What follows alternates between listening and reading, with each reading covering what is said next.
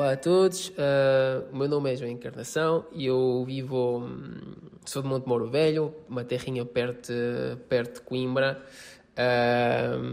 e acabei de passar o Natal aqui em Itália, uh, é muito parecido connosco, afinal, aliás foi a primeira vez que, que não consegui passar com o Natal em, em minha, com a minha família portuguesa, Algumas vezes consigo trazê-los aqui, mas este ano foi o primeiro ano que não que passámos, que não passámos juntos. Dizia o João que esta altura do ano é muito semelhante a Portugal. Como é que se preparam, como é que se vivem estas festas por aí?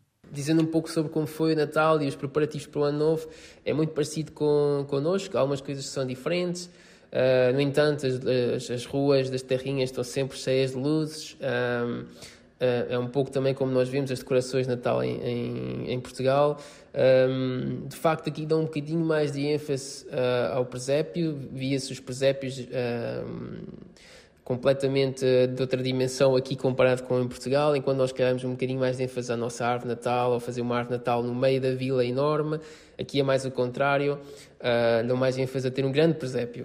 Aliás, tiveram um presépio aqui eu, de onde eu vivo, um presépio quase em tamanho real, pronto. Uh, é um bocadinho diferente nesse sentido. E a comida, João? A comida também é diferente.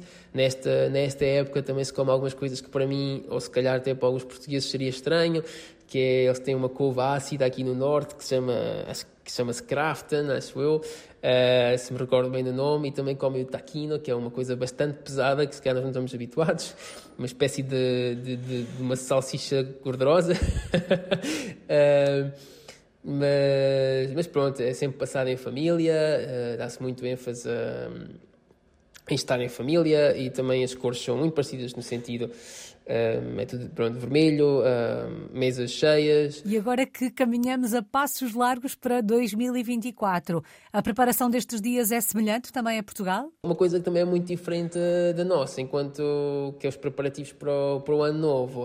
Uh, acho que em Portugal nós não temos o nosso próprio fogo de artifício, o fogo de artifício vê-se geralmente vamos todos ao centro da vila ou ao centro da cidade e vemos um, e vemos o fogo de artifício preparado pela, pelo município.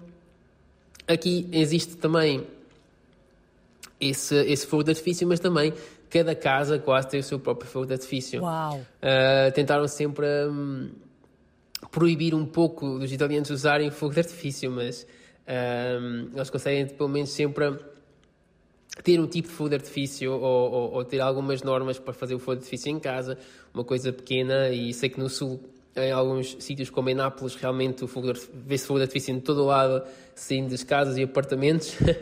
aqui, aqui é um pouco mais contido nesse sentido. E pronto, passa-se também uh, o, o ano novo com amigos e, com, e em família, pronto. Um, desejo a todos um, um bom ano novo uh, e espero que, que, tenham, que tenham boas entradas e que o 2024 seja melhor que 2023. E agora em italiano. Per tutti i portoghesi, tantissimi auguri di buona feste.